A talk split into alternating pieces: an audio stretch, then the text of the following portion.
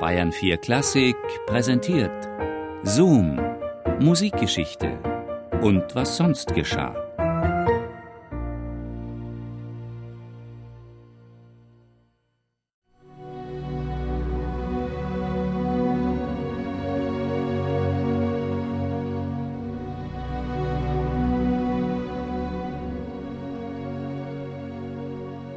Familienfoto der Griegs im Sommerurlaub 1869. Edward Grieg, der junge Komponist, blickt nicht in die Kamera. Er ist lediglich im Profil getroffen. Ostentativ, trotzig, verkniffen. Seine junge Ehefrau, Edwards Cousine Nina, starrt abwesend in die Ferne. Die Eltern des jungen Komponisten geben sich resigniert. Die Mutter leidend, der Vater verbissen. Arroganz und Ablehnung auf den Gesichtern der Geschwister. Keiner lächelt. Familie Grieg kann sich nicht leiden. Genauer, keiner kann Nina leiden. Wahrscheinlich nicht einmal ihr Ehemann. Ein lange gut gehütetes Geheimnis der späteren Witwe Nina, die veranlasst, alle Briefe Edwards an sie nach ihrem Tode zu vernichten. Die nach außen unbeschädigte Fassade einer problematischen Beziehung oder besser die Grieg-Saga. Alles beginnt sechs Jahre vor der Aufnahme der besagten Fotografie. Der aufstrebende Komponist Edward Grieg lernt seine 18-jährige Cousine Nina Hagerup kennen, die Tochter seines Onkels Hermann. Die beiden verlieben sich ineinander und werden zum Problem der Elternpaare. Eine heimliche Verlobung verschärft die Lage und klärt die Standpunkte. Griegs Vater eröffnet das Feuer, indem er die Absichten des Sohnes nur als dumme Verlobung bezeichnet. Ninas Mutter kontert mit einer Breitseite gegen den Schwiegersohn ins B. Er ist nichts und hat nichts und macht eine Musik, die niemand hören will. Edwards Schwester Benedikte dagegen stichelt im Verborgenen, lässt Nina in einem Brief an ihren Bruder sogar grüßen, nicht allerdings ohne hinzuzufügen, ich werde sie sehr mögen, obwohl ich nicht erwarte, sie in dem Lichte sehen zu können, in dem du sie darstellst.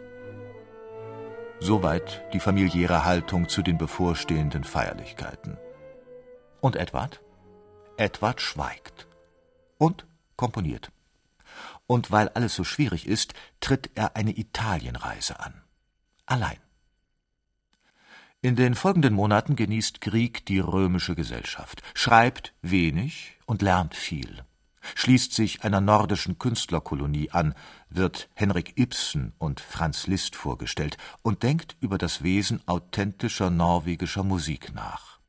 Über Nina schweigt sein Reisetagebuch.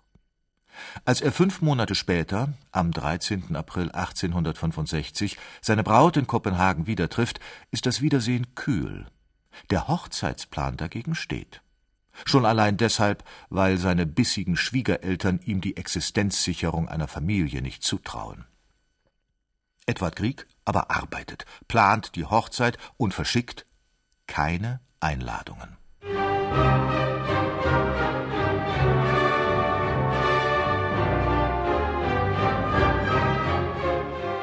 Beide Familienlager werden über Tag und Stunde informiert, haben sich jedoch vom Ort des Geschehens fernzuhalten.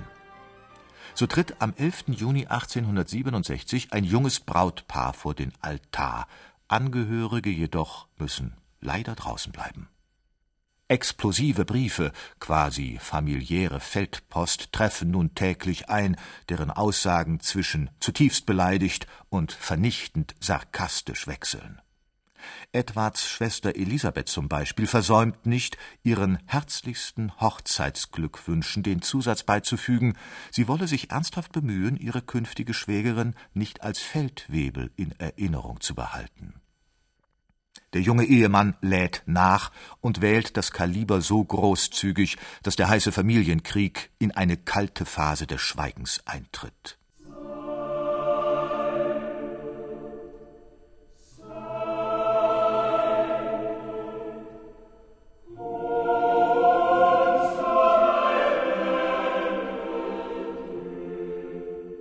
Erst als Nina einige Monate später schwanger ist, schwenkt Edward die weiße Fahne Richtung Heimat und es tritt ein Waffenstillstand ein.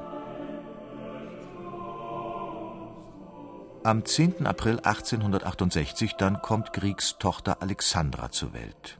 Knapp drei Monate später reist die junge Familie nach Kopenhagen. Und wieder zieht sich Edward zurück. Während seine Frau und das Baby bei seinen Schwiegereltern bleiben, isoliert er sich in einem abgelegenen Dorf, um zu komponieren. Dann die Katastrophe. Die kleine Alexandra stirbt und Nina erleidet eine Fehlgeburt. Von nun an leben die Kriegs in einer Art Ehearrangement. Edward betäubt den Schmerz über die schicksalshafte Kinderlosigkeit in wechselnden Affären. Nina hingegen wahrt zäh den Schein. Im Zustand dieser emotionalen Erstarrung entsteht das Gruppenfoto im Sommerurlaub 1869. Ein Abbild der Alltagswirklichkeit, der Edward Grieg Zeit seines Lebens zu entkommen suchte sei es durch ausgedehnte Reisen, durch die Isolation während des Komponierens oder durch seine Werke selbst. Konzentrate der norwegischen Volksseele, des originalen Volkstons, voller Poesie und Mystik, voller Sagengestalten und Magie.